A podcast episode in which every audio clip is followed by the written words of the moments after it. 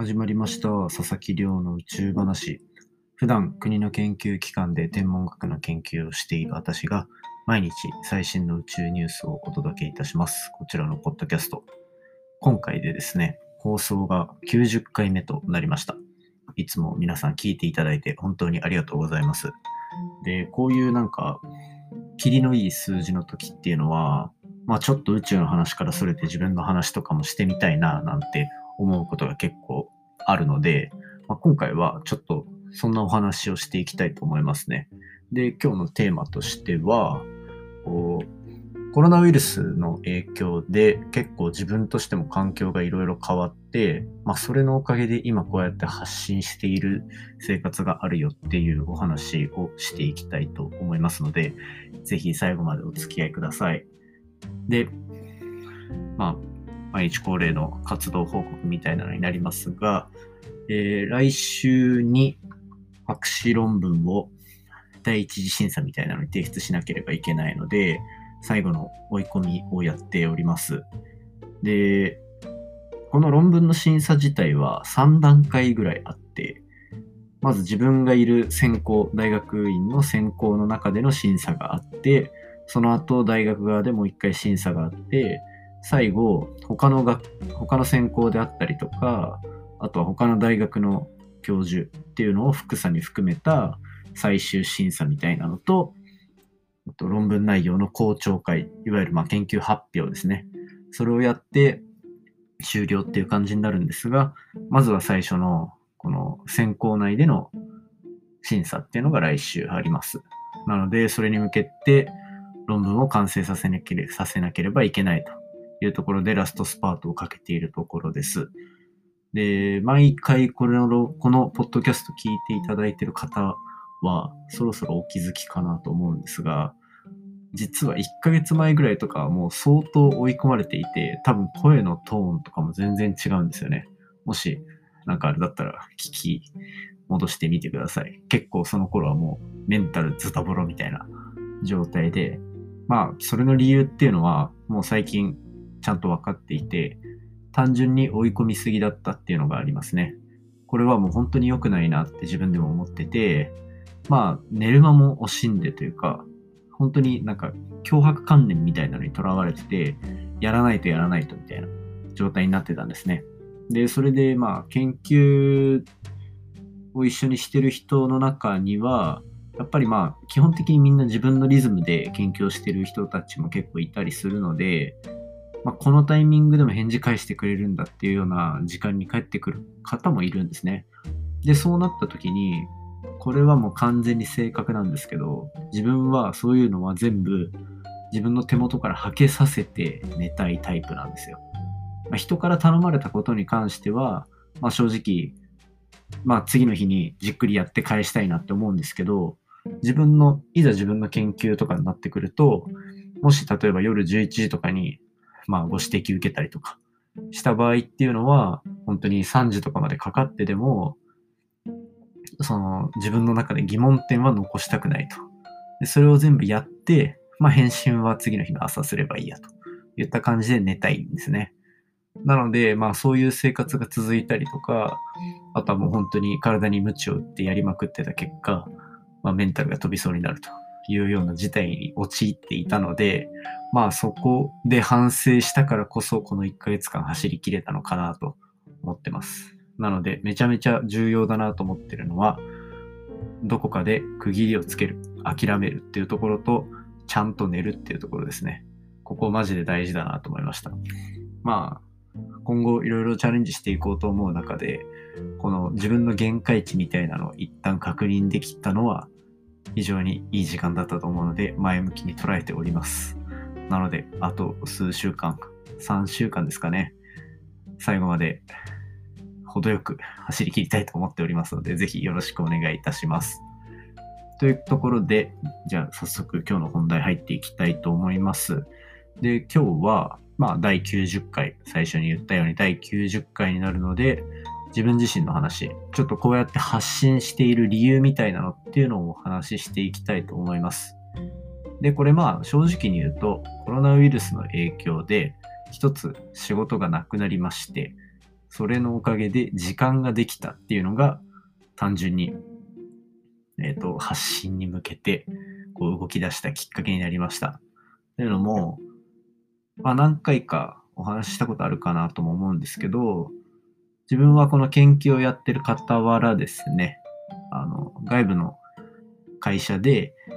あの、エンジニアとかをやらせていただいてた時期がちょっとあるんですね。で、これは、まあ、アメリカ、NASA で研究をしてて、あとアメリカの学会とか研究会、ないしはこの NASA の中でいろいろ他の人たちと話してると、やっぱりどんどん AI を導入していってる。機械学習とか、そういうのを導入していってる研究が増えていて、すごい興味が湧いて、で、それでアメリカから帰ってきてすぐに、あの、AI 関連のこのエンジプログラミングが勉強できるスクールに通ったんですね。賞味半年ぐらいですかね。通って、まあそこでつけた知識をどうにか活かしたいなと。あと単純にそこで払った学費を回収したいなっていう気持ちが強くなり、仕事を探して、まあお仕事いただけたと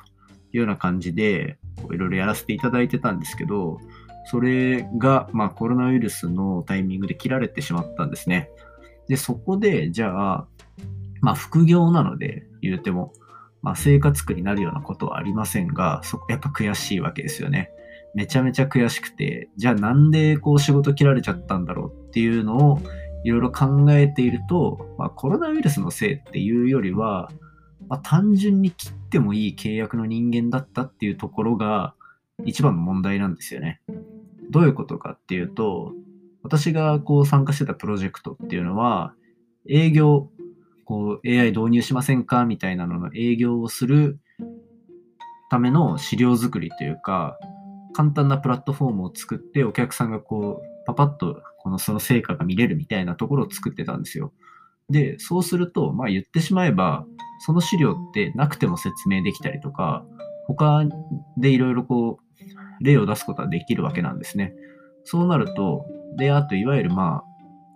そういう資料作りっていうのは生産性に直結するものではないので、いわゆるこう、先行投資的な部分に入る。つまりは直接お金を生み出さない仕事を任されていたっていうところが多分噛み砕いていくと重要な部分になるんですよ。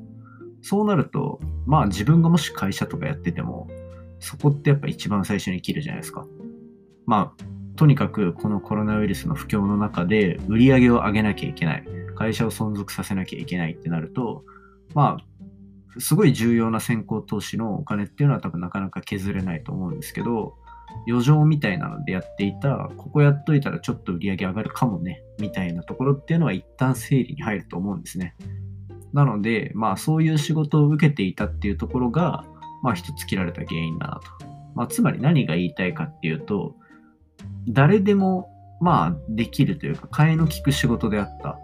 で、なおかつ、その契約自体が売り上げに直結するものでなかったっていうところに、まあ、自分の中でこう、落としどころがついたというか。なので、そうなると、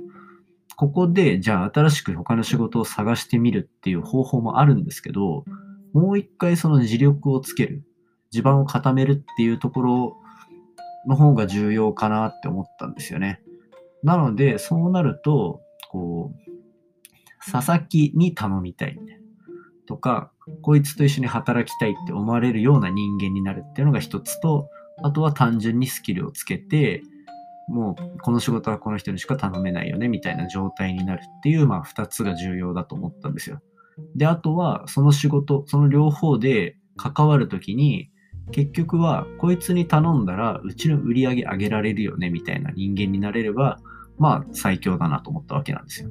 それで、まあまず一つは自分の顔を売るための材料が必要だというところで SNS の発信であったりとか、このポッドキャストも同じですね。なるべく自分のことを知ってもらいたい。で、じゃあどうやって知ってもらうかっていうと、まあやっぱり今一番自分が取り組んでて力を入れてることで発信していく必要があると思ったので、皆さんに宇宙についての発信をどんどんしているんですよ。で、しかもこの宇宙の発信、博士課程まで行って、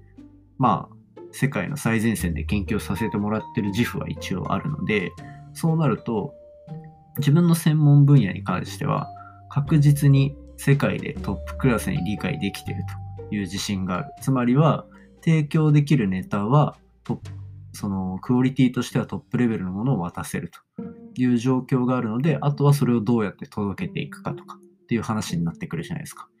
そういうところで、まあ、自分の能力っていうのをどんどん極めていく必要があるなと思って、まあ、こんな発信をいろいろしてみてるところでございます。まだただでもこう、こんな自信満々に話してるように聞こえても、まだまだ手探りの状態がすごくて、自分でも毎回反省が多いので、ぜひまあ意見とか聞聞かせていただけると本当に嬉しいですね。100回構想に向けて本当に今頑張っていきたいと思ってるので、ぜひよろしくお願いいたします。で、あとはまあ、こう余った時間で、プログラムの勉強とかもまあ続けていたりしますし、あとはまあ、この、ポッドキャストで話させてる内容とは並行してノートとかでも一緒に発信したりしてるので、そういう意味で、あの、執筆力だったり、プログラミング力だったりっていうところもどんどんつけていこう。で、そうなると、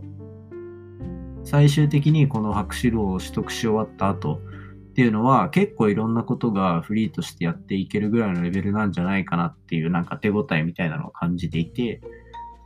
でまあといってもプログラミングもその記事の執筆ライティングみたいなものも実際に業務委託の経験っていうのは合計で2年とか3年ぐらいあったりするので、まあ、そこは問題ないと思っててあとは自分をどうやって打っていくかみたいなところはしっかり考えていかなきゃいけないななんて思ってます。で、なんか、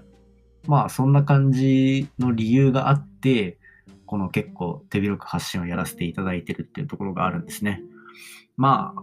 こう、コロナウイルス、またこれ非常事態宣言出て、まあ正直結構切迫してる方もいらっしゃると思いますが、まあそうやって、なんだろうな、自分もこれすごいピンチだなって思ったんですよね。仕事が切られてしまったりして。ただまあ、それをこうどうプラスに変えていくのかっていうところも、しっかり見直すいい機会なんじゃないかなと思っております。で、自分はこのタイミングでいろいろ見直して発信っていうところをちょっと進めていったおかげで、やりたいことっていうのも結構見えてきたので、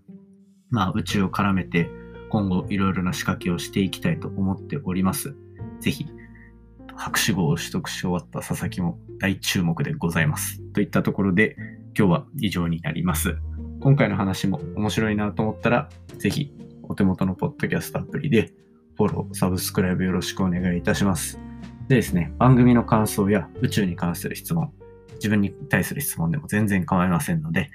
Twitter のハッシュタグ宇宙話、宇宙が漢字で話がひらがなになってるので、ぜひじゃんじゃんつぶやいていただけると嬉しいです。それではまた明日お会いしましょう。100回放送まで頑張ります。それでは、さよなら。